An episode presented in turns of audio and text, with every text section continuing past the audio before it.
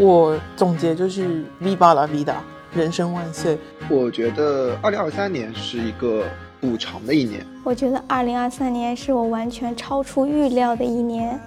二零二三年，我觉得对我来说是转变非常非常巨大的一年。我觉得二零二三年是一个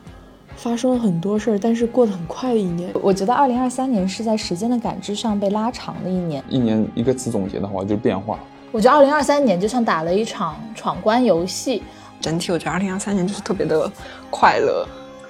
嗯，我觉得我的二零二三年的话是一个比较平淡稳定，但是也是一个重启的一年。我觉得二零二三年可能整个给我的感觉是很 down 的一年，然后也是我被推着长大的一年。二零二三年对我来说是让我捋清思绪的一年。二零二三年对我来说是成长的一年，也是嗯一些信息内容迭代的一年。我觉得二零二三年是一个告别和反思的一年。二零二三确实经历了很多很多的事情，但是我觉得所有的事情都像我的财富一样，呃，跟我的人生紧紧的捆绑在一起，然后让我的人生就越发的滚烫和闪耀。就当我回顾这一整年非常长的一段时间的时候，我发现，啊，原来我竟然变成了一个跟二零二二年结尾的时候这么不一样的一个人。嗯，首先是我的角色身份卡突然变化了。一般游戏不是都会有一个最初设定人物角色嘛，就是像你从一个法师变成一个战士。然后在这个路上，今年三月份的时候，我又捡到了一只被人遗弃的小猫，就好像是在游戏里面抽卡抽到了一个超级隐藏的守护神，它陪着我一路的升级打怪。然后这一年，我也一如既往的在做一些对我自己来说很创新的事情。对于我个人来说，无论是在心态上啊，还是身体上啊，嗯，都有一定的成长。心态上包括就是可能没有像以前那么幼稚小孩子了。呃，身体上的话，那确实长了一岁，那还是有点老了，皮肤也在衰老，然后身体状态也不行了。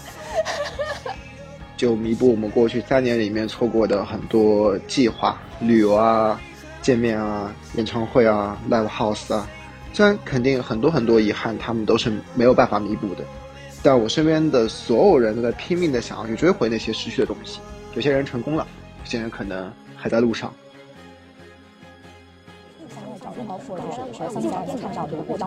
二零二二年结尾的时候这么不一样，竞选那个跑项目，在二年出来一天，最后几年之后，创造舞台。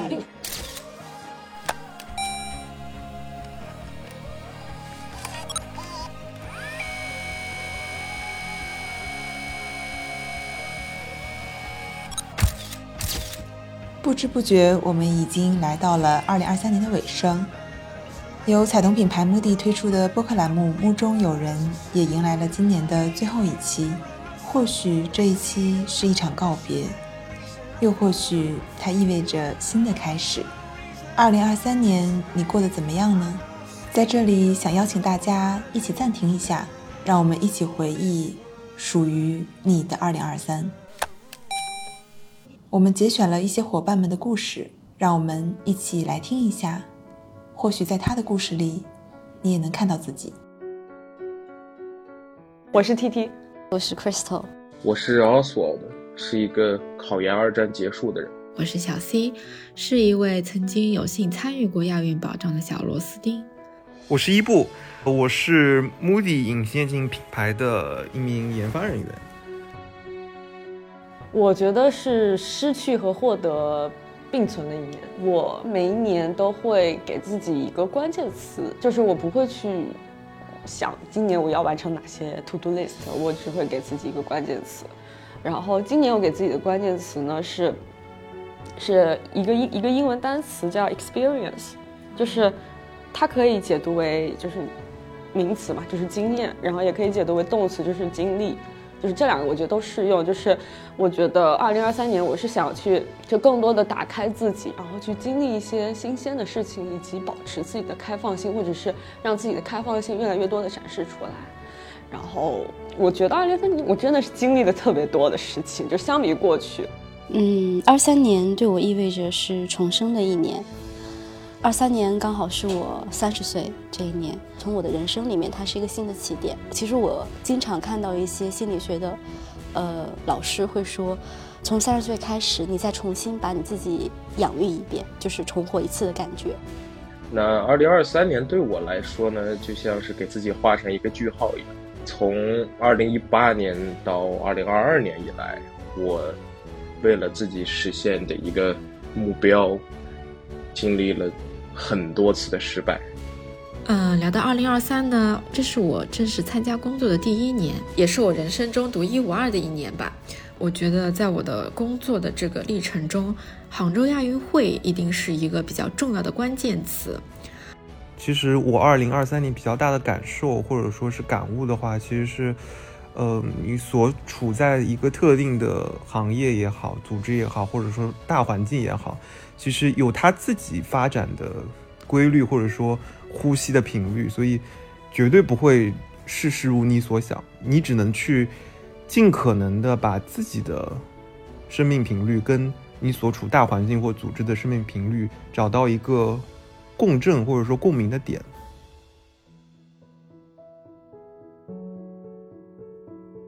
今年体检的时候，就是发现自己，呃，有子宫肌瘤，而且是三个很大的子宫肌瘤，都是，呃，你可以想象就是十乘十乘十，然后有三个，然后在我的肚子里。然后我之前小，我就是从小到大都是一个身体非常健康，然后都不怎么感冒的人。然后就是我发现的时候还是，呃，我觉得真的是非常非常震惊。然后就马上入院了，然后就是要做手术这个样子。然后以及当时是不能确定它是良性的还是恶性的，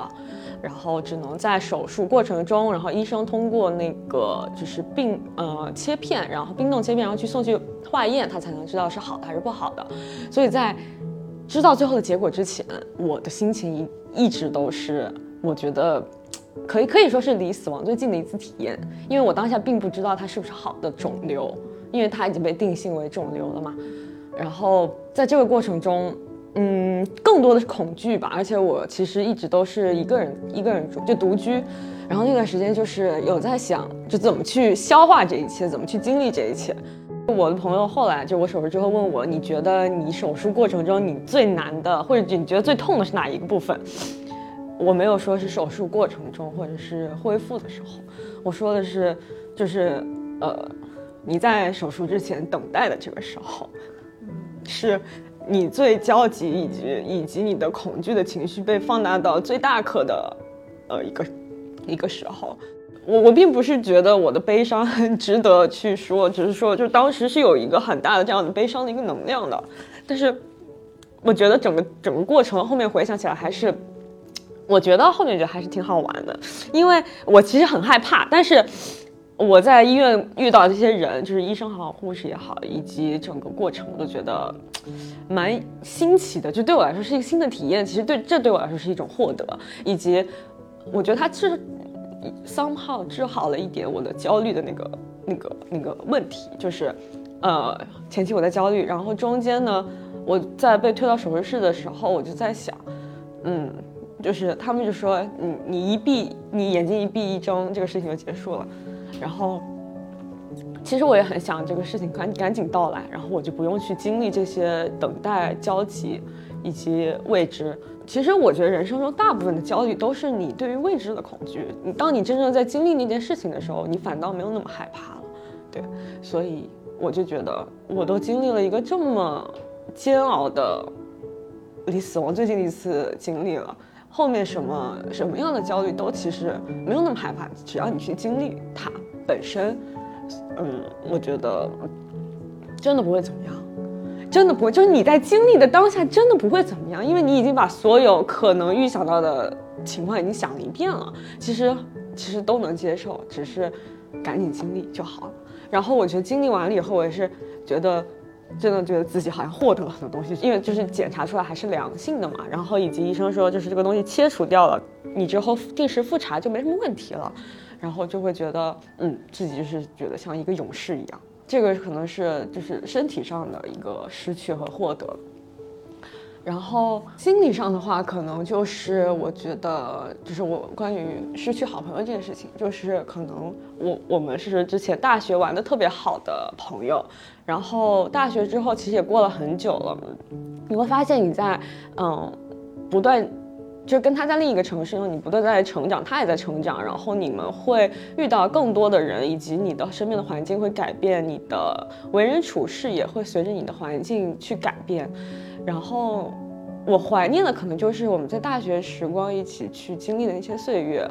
嗯，但是到后面的话就会发现两个人的价值观可能不能互再互相去包容跟理解了。这个时候，嗯，与其说还在纠结这个朋友。就是你们可能产生的冲突，这些，嗯，不如就是去面对你生活未来可能有的这些新的人，所以就是获得了一些随着年纪增长的一些，可能说可能也算是痛苦吧，但是我也能接受。我应该是在二二年的时候，嗯，我就发现我好像不太对劲。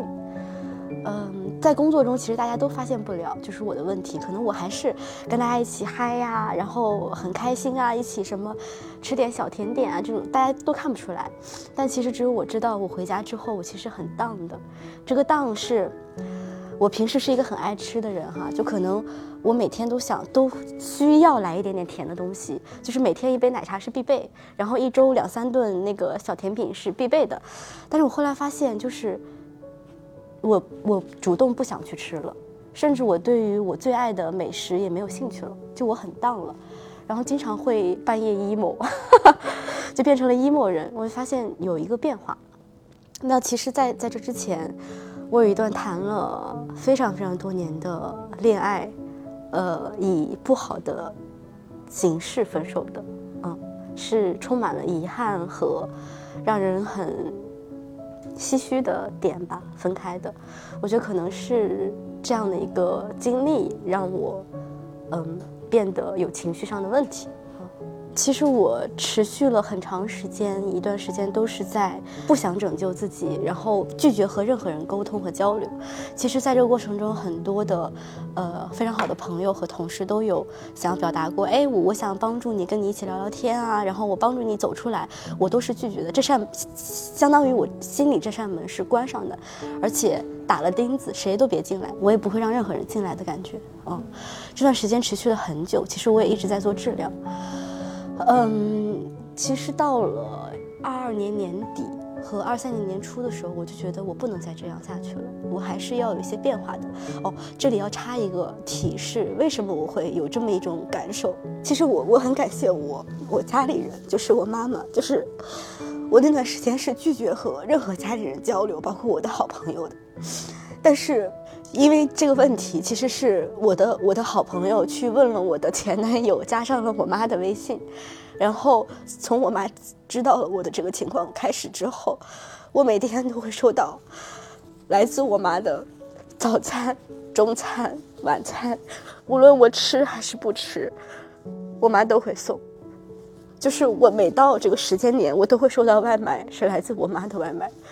这样的事情持续了很久很久，直到有一天，我发现，如果我自己不去做努力的话。我也会伤害到很多爱我的人，所以我开始尝试变化。我我记得我在我家里出门的那个门上有一个板子，我写了写了两句话。第一句话是你要永远开心，这是我们第一条守则。第二条守则是永永远 follow the rule number one，就是我永远要开心。在二零一八年到二零一九年的时候。我去参加插班生考试，去参加转专业考试，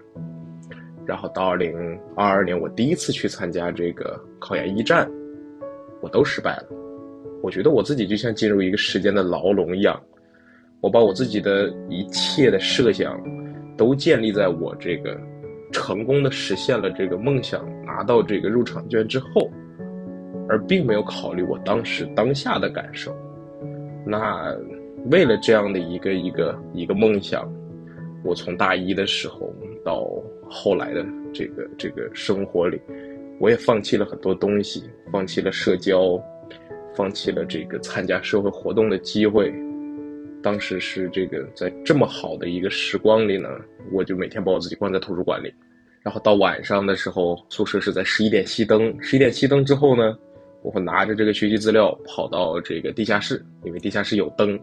在地下室呢接着学习。那当时我自认为我是所有的同龄人里，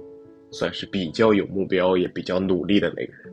但是现实的这个结果其实并不尽如人意。从现实中看啊。好像既没有达到我的要求，也没有说过得真正很快乐。说到底嘛，选择二战的原因，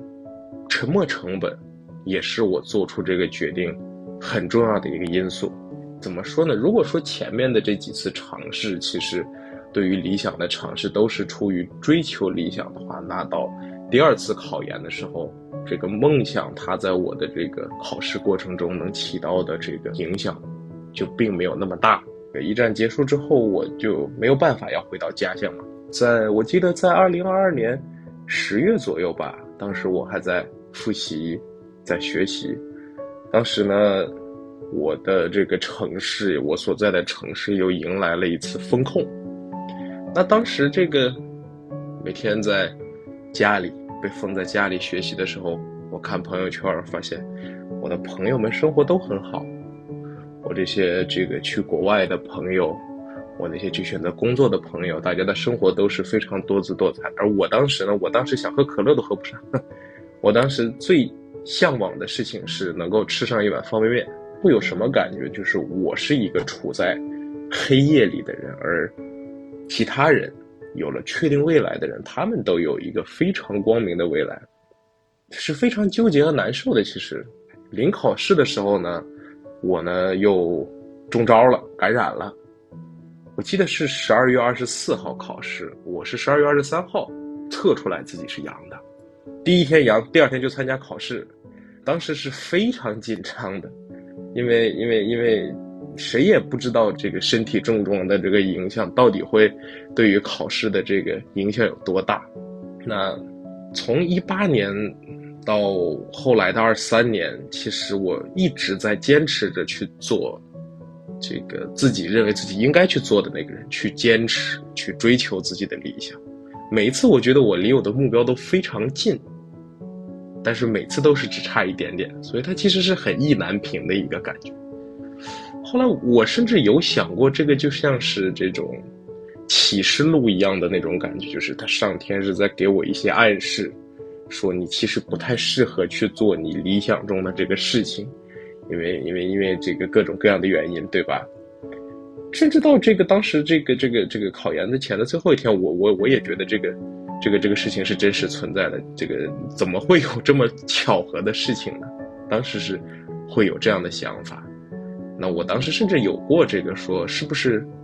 应该去继续完成这场考试了。其实是有过这样的一个一个一个思考的，我甚至有想过，是不是其实应该就此打住。考试当天啊，我记得我测了一下体温，早晨起来一看，三十九度，三十九点五度。去参加考试的时候，我感觉我像这个漂浮在云间一样。一开始一开始在考政治的时候，其实是脑子还比较清晰，然后到后面去下午考英语的时候。我记得我做到第二篇阅读、第三篇阅读，我我我就像这个整个整个整个人进入了一个幻境一样，字母都能看出来，但是拼在一起就不认识。我的嗓子也非常的疼，就像冒烟了，根本无法吞咽。当时是处真的是处在一个心理和生理的一种双重折磨上。考完试呢，其实最最最主要的点是，我是有一种自洽的感觉，就是。这个以前的一种就是一定要做到什么的这个想法，它好像慢慢的去消失了，而是变成一个很随和的状态。我能够去接受我自己行为所带来的一切后果，因为我觉得我已经为了这个目标尽己所能。我觉得不可能，我我不可能再做得更好。我已经做到了最好，我已经付出了五年的青春。事实上。这个应该是很昂贵的代价。后来到这个二零二三年，我去查分的时候，我就觉得非常放松。当时的想法就是，那对于这个结果，有就是有，没有就是没有。不管怎么样，人生是要继续的，生活也是要继续的。亚运的筹备其实是一个非常漫长的周期。可能大家以为只是说忙了一年两年，但实际上它的筹备的工作应该说早就在，呃一八年雅加达的亚运会前已经开始了。然后我所在的城市是杭州周围的一个小城市。我们呢也承办了部分的亚运的赛事和活动，所以在我进入工作之后，呃，相当于这个筹备的工作的框架已经是一个比较完善的状态了。我们有亚运场馆的这个做赛事准备的工作，也要有做一些保障技术官员住宿啊这一系列的后勤的工作。其实。呃，很长很长的一段时间，我们所有的工作人员和志愿者都是随时随地 stand by。我其实没有深入赛事场馆工作，也没有执行重大的保障任务，主要是去对接了部分，呃，小部分志愿者他们的需求，然后会统筹一些采购一些他们需要的急需的物资。然后会头脑风暴的去想，怎么样去调动我们的志愿者，让我们的志愿者在场馆内的生活也是，呃，能更丰富一些。去努力的想，呃，应针对一些应急的工作，那怎样去做一些预案，怎样去编写手册，来让我们的整体的工作能够有一点点的锦上添花。真的只是千千万万的保障人员中的小小的一员。从八月初开始到十一月中旬这段时间，就是我们所有的单位的人都是二十四小时值班的，就是很可能就是三天一倒或者五天一换，然后每天都会有至少一位领导和一位值班干部是二十四小时坚守的。就现在想起来，那段时间就是我二零二三至暗时刻的上榜瞬间。就是基本上从我们自己的角度，可能我们单位因为人比较少，就是会每隔三天就要在单位值班，然后。那段时间就是每天要保持电话二十四小时的畅通，然后有任何的问题，其实都是要能够保障在第一时间找到你，然后你要能够第一时间去尽量的解决一些问题，然后又要去做到及时的上报反馈。有些事情可能解决不了或者怎么样，那要去想要去怎么做，在或者怎么样能够更好的去解决他们的需求，所以。这个班当时真的是觉得这是上够了，然后因为没有得到充分的休息嘛，就是整个人也是昏昏沉沉的，很多很多工作，还是非常非常紧张的 DDL 的，所以又得强迫自己打起精神去完成。就是我总感觉那个时候的我们，就是像一根已经绷紧了的弦，然后任何的风吹草动，尤其是那种呃。半夜晚上的一个电话铃，真的是感觉像催命符一样的，让这根弦就是一紧再紧，然后距离这根弦就砰的一声断了，就真的只差那么几分几秒。就现在回忆起来都是非常的后怕，不想这辈子再经历一次的那种。其实，呃，我学会到的一个关键词，在二零二三年学会到的一个关键词就是耐心。按按照我自己的性格，就是因为过往这么多年经历下来，其实很容易在一个不同频的时候产生大量的焦虑的情绪，或者是愤怒的情绪。那在这种负面情绪下，很容易陷入一个长时间的自耗。自耗无无无论其实对于事情的推进，其实没有任何的帮助。那对于你自己的呃整个情绪也好，包括呃整个对于生活的热情度也好，都是一个。只有负面的影响，没有一些正面的作用。所以，耐心这件事情，其实，嗯，我觉得有几个方面吧。一个是需要给予自己和所处的环境，允许他有一些时间来达到共频。我觉得这个共频不会在即刻发生。是需要时间的。那当然，这个时间也包括，呃，我们通过一些这个 self-driven 或者说自驱的方式，去让两者的频率达到一致，就是找寻这个环境、这个组织或者说合作的对象，他们的诉求是什么，努力把自己的诉求和对方的诉求达到一个平衡点，是人为的。那在人为所有的方法试尽之后，还缺少那个 gap，我觉得就是让时间去解决它。第二个呢，其实我本身在公司的。职能是研发，研发是一个呃非常有趣的事情。首先，它最终的产出很多时候是能够通过一次性的产出或者项目或产品，为公司带来巨大的价值和产品壁垒的哦。但是同时，它的难点也会在前期的一个投入会非常大，第二个你等待的时间会非常长。那么在漫长的这个时间周期里面，少则三年，可能有些特殊的药品行业，十年以上哦。那在这样的一个长周期里面，公司其实是没有任何回报的，也就是说你是单纯的在投入，不会产生任何的收入和利润。那面对的阻力就是巨大的，这个阻力就是你怎么说服别人。你花这么久的时间和精力是值得去付出的，我为什么不能把它投资在即刻产生回报的事件上面？呃，也就是在这个快时代下，大家追求快钱的时候，需要我经历漫长的等待的周期，是需要你说服你在推进的过程中需要合作到的公司内的伙伴也好，外部的伙伴也好的这个感悟，从我的工作性质上也得到了非常好的验证。我觉得这是一个。呃，蜕变的过程也是整个，呃，我觉得无论是大环境啊，还是我本身工作的性质所所教会我的，呃，这个也是一个我觉得某种程度上是一个成长的体现。二零二三年确实充满着挑战、未知、不确定，或许和往年一样，这一年你也有很多难以消解的负面情绪。但我相信，总有一股力量，让你看见属于自己的 glow moment。让我们来一起找寻一下二零二三年属于你的发光时刻吧。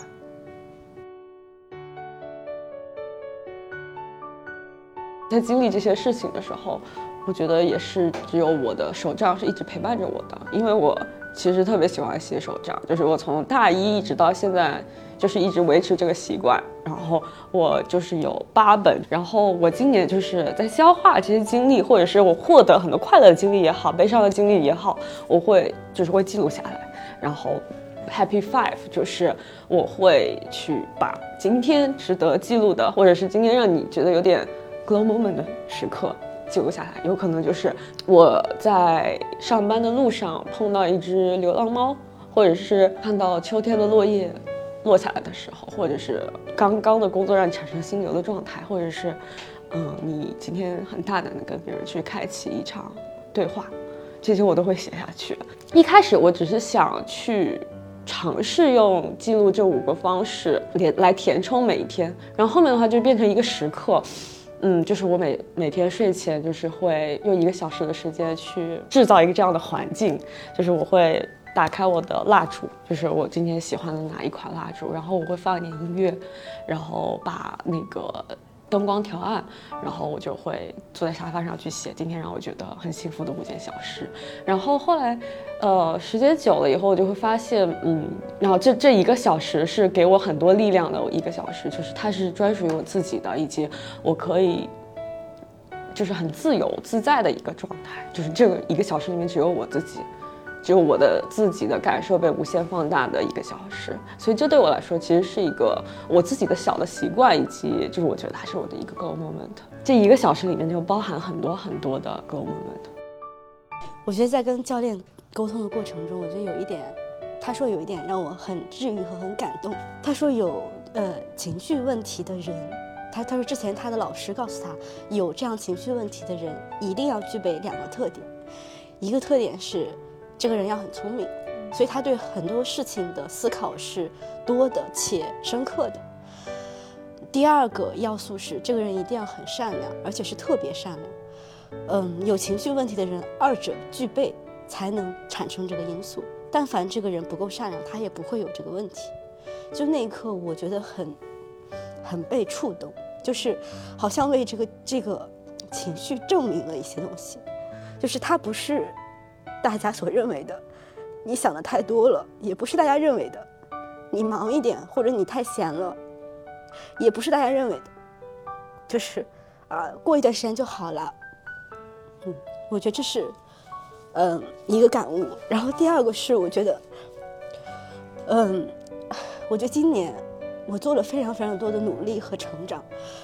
我觉得重生在我身上不为过。就是，嗯，因为有情绪问题的人很多是不想自救的，就是。我就 let it go，我就要让自己就像你掉了一个洞黑洞里面，我要我就是让自己在这个洞底，我要一直沉沦。我甚至就是不想要往上走，这是有疾病问题的人的特点。但是我觉得，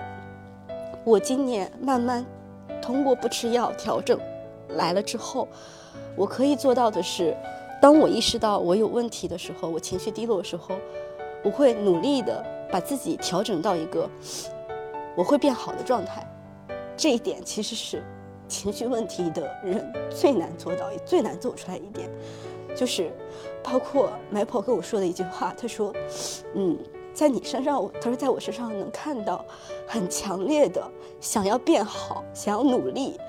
哪怕自己已经现在不好的状态下，我还期待着我未来能够通过我的努力去散发更多的能量给别人。”他说这个是很难得和很不容易的事情。如果可能，就是放在以前，我会有很多很多的愿景，会有很多很多的未来的规划，然后呢，会非常在意这个延迟满足这个事情，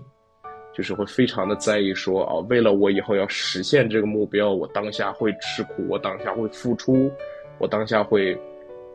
对吧？更辛勤的工作，而不是去，去去去去享受或者怎么样。在二零二三年的时候，我会更在意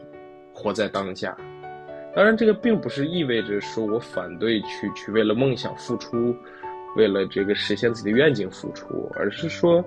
我会想在去实现梦想的路上，在这个奋斗和拼搏的路上，我想应该要去更在意自己的身心健康和自己真实的快乐感受。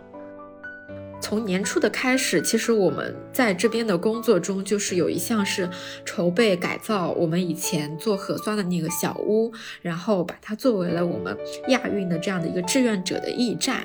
然后经过很多很多次反反复复的调研、实地的勘探，然后测算，就是我们确定了我们这样一个志愿者的，呃，小站的位置究竟放在哪里，是符合人流的需求，是符合大众的，可能是最期望的这个。位置，然后我们也邀请了大学生的志愿者们参与进来嘛，作为我们亚运城市测保障工作的小小的一部分来开展。其实对于这个工作，我一开始真的没有太大的实感，我我就只是觉得，哦，那我们能把这个核酸小屋的资源想起来、利用起来，还真的挺牛的。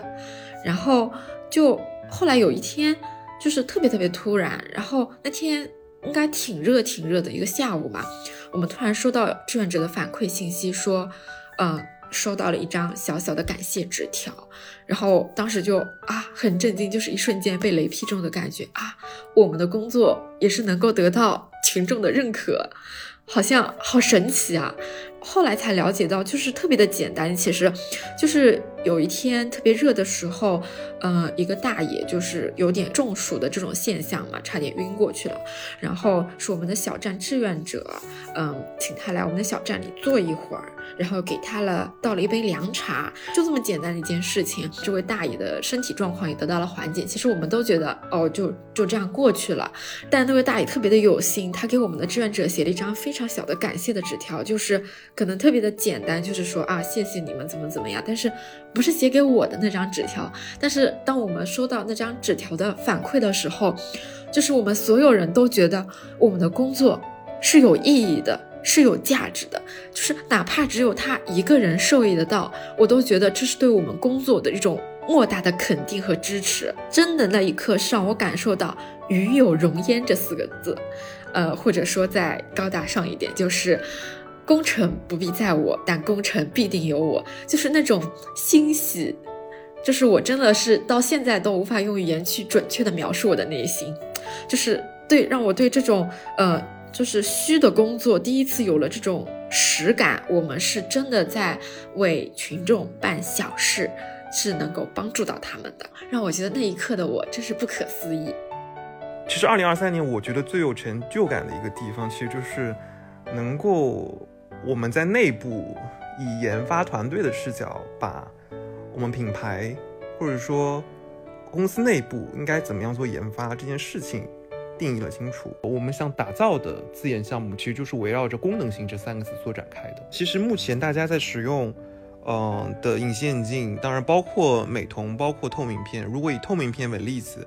我的满分的产品其实是无感的产品，也就是说它不会给你在佩戴的时候带来任何的负面体验。那在我们内部其实定义为的就是零分的隐形眼镜。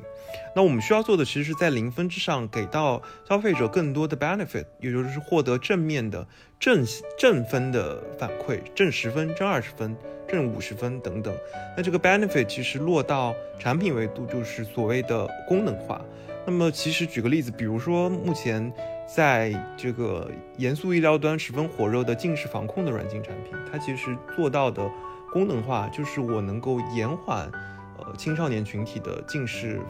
呃的进程啊，不是说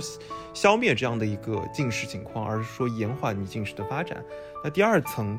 隐形眼镜其实作为一个非常好的载体，它就是可以跟一些治疗眼病的，比如说干眼症也好，或者说眼部的炎症也好的一些药物做结合。那当药物在隐形眼镜佩戴的过程当中有一个缓慢释放的过程的时候，呃，其实赋予了隐形眼镜一定的治疗目的，这就是我们所谓的正分的隐形眼镜产品。嗯，所以其实我觉得我自己是希望能够在这样一个非常快节奏的消费品行业里面，呃，在略带浮躁的行业里面，能够给到我自己更多的耐心和时间去沉淀，呃，去成长，然后去创造一些。真正有价值壁垒和价值属性的消费品，给到各位隐形眼镜的佩戴者，哦，这是我的比较强大的一个夙愿或者说使命感的来源吧。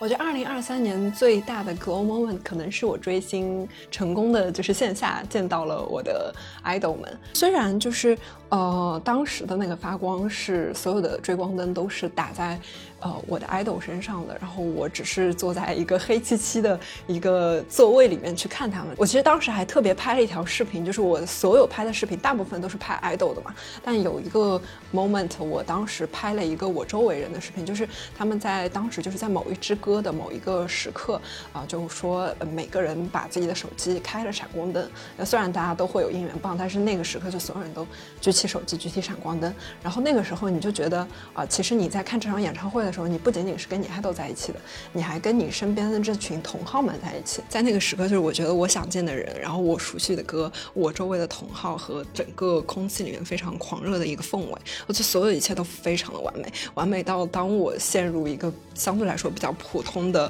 那个生活中的时候，我就觉得我好像有了一个新的乌托邦的一个精神的寄托。它让我觉得，哎，好像还是很有盼头的。我会觉得，我下一次有机会，我想再重新投入。这样子的一个大的 moment 里，然后我就觉得那是非常非常让我很有期盼感和很愿意在可能接下来的生活中很有那个追求的目标的感觉。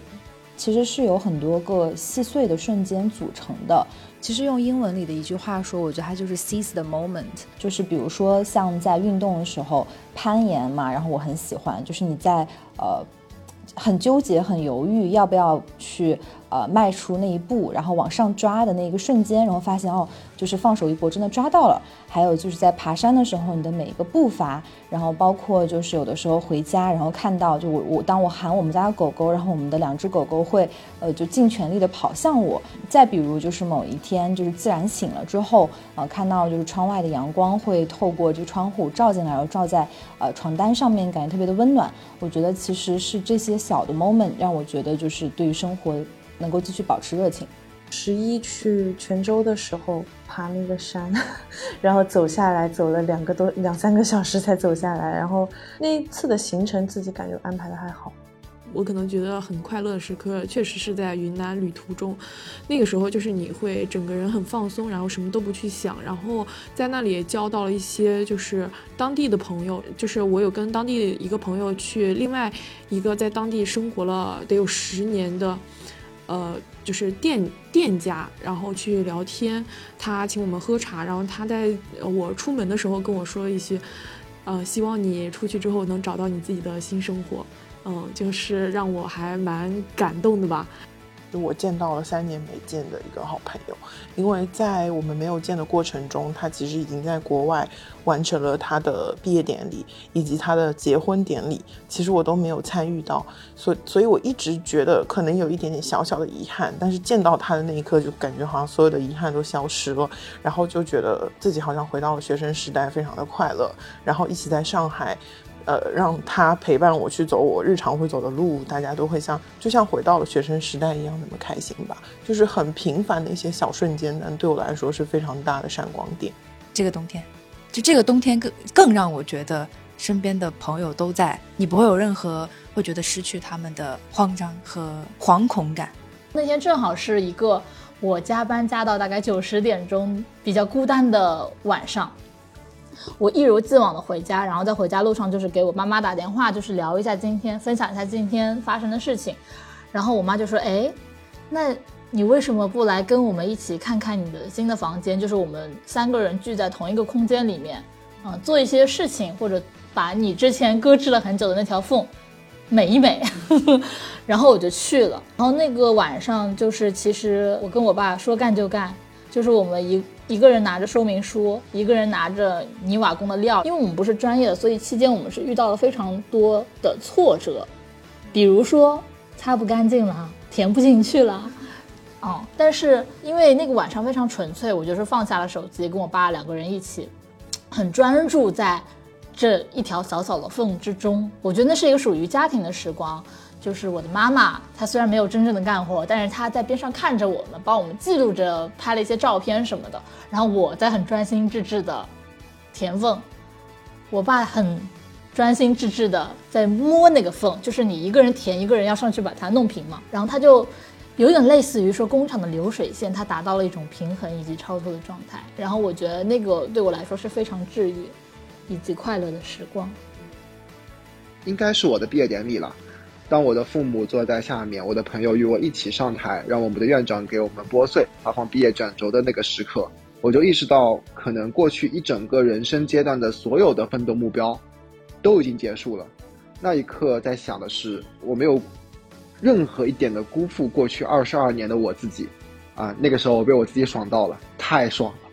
但是他也提醒我，那是一个句号了，提醒我那个过去的时候玩的时候咔咔玩，学的时候那个状态。可能一去不复返了，要努力变成一个活生生的、活着的人。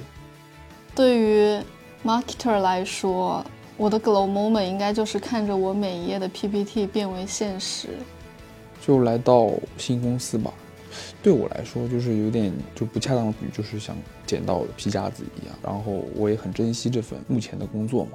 希望能把它做好，能够在工作中能够提升提升自己的价值。我自己开始负责自己的系列，然后从一开始的懵懵懂懂、踉踉跄跄，然后现到现在有一些得心应手的时候吧。然后印象特别深的就是我上一次的一个呃 MC 的会议上，到我的时候呢，那我可能个人风格会偏活泼一些，最后。总结啊，然后说了一些我对我自己系列的看法，以及对大家的一个希望，居然有人在鼓掌哎！然后我当时就觉得啊，我讲的这么烂，居然也可以收获到掌声啊！我当时真的下来的时候非常非常的快乐，那个心跳的，就是手表记录下来有飙到一百二十七呀，所以当时我觉得真的是蛮快乐的一个时刻。虽然工作很累很累，但是嗯，也有一些的收获。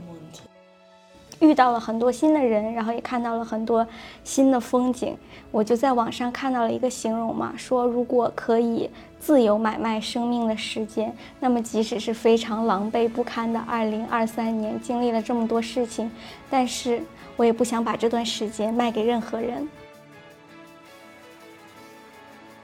Viva la vida，人生万岁！Viva la vida，人生万岁！Viva la vida。人生万岁！Viva la vida，人生万岁！Viva la vida，人生万岁！Viva la vida，人生万岁！Viva la vida，人生万岁！Viva la vida，人生万岁！Viva la vida，人生 Viva la vida，人生万岁，生活万岁！Viva la vida，人生万岁！Viva la vida，人生万岁！Viva la vida，人生万岁！Viva la vida，人生万岁！Viva la vida！那就 Viva la vida，人生万岁！我是海苔，我是九里，我是 Ruby 啊，我是 Claire，我是狮子，我是西西，我是柿子，我是小海，我是悠悠，我是发条，我是仙贝，我是阿尼亚，我是 Edwin，我是 TT，我是 Crystal，我是 Oswald，我是小 C，我是伊布，我是路飞。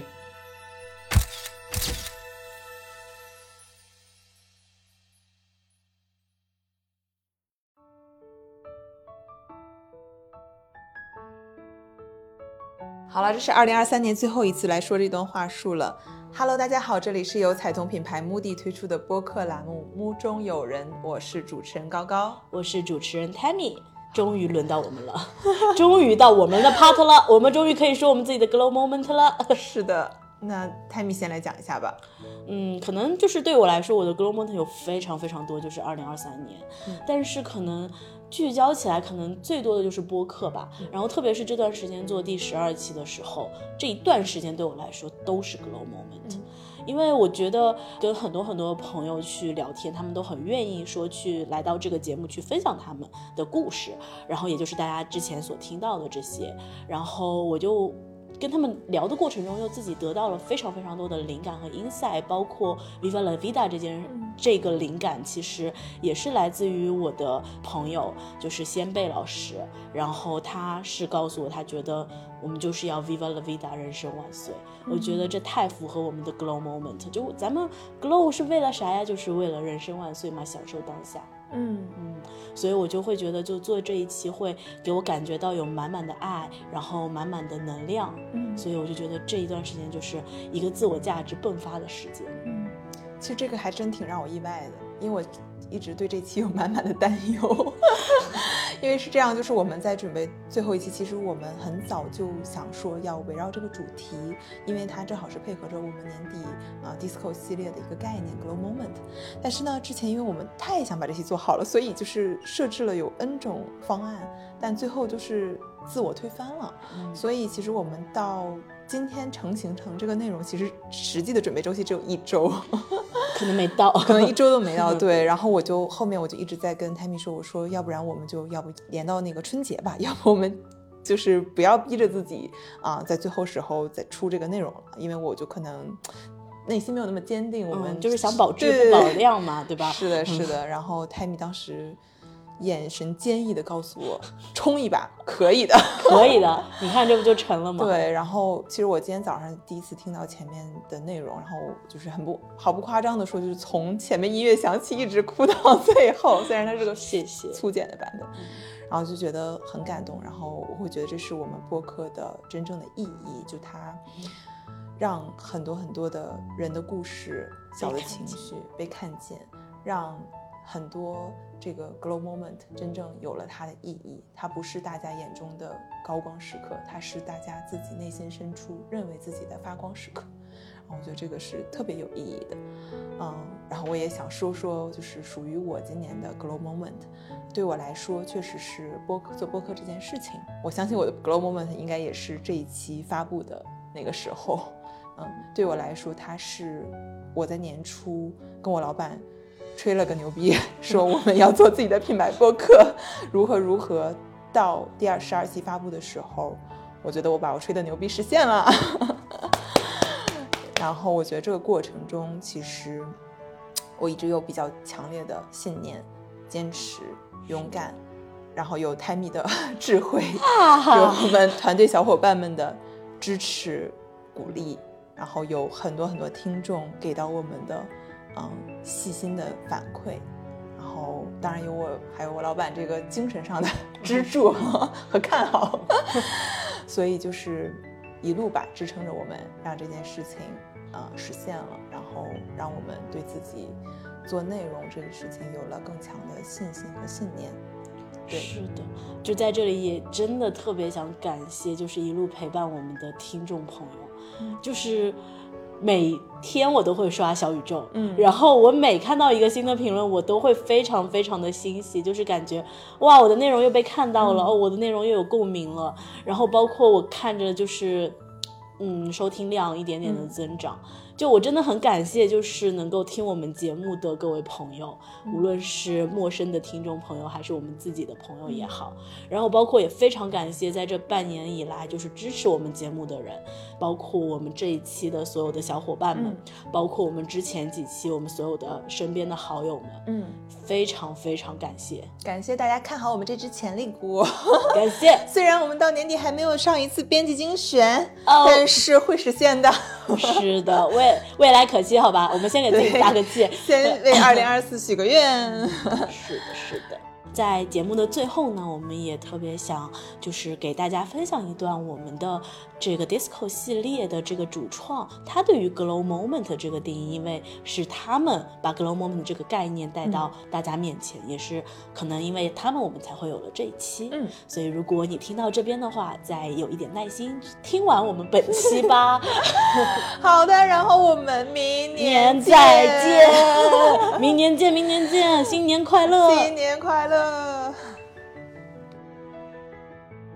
对于 glow moment 的这个定义，就是现在很多人其实也不是说自己一定要成为大女主，然后都有各种各样的光环。其实，在人多的时候，我可以发光发亮，然后成为人群当中的那个就是最闪意的那个人。很多人也愿意自己就是偷偷的开心，偷偷快乐。它不是那种很耀眼、很强烈的，而是也是可以缓慢的去释放自己的光芒的，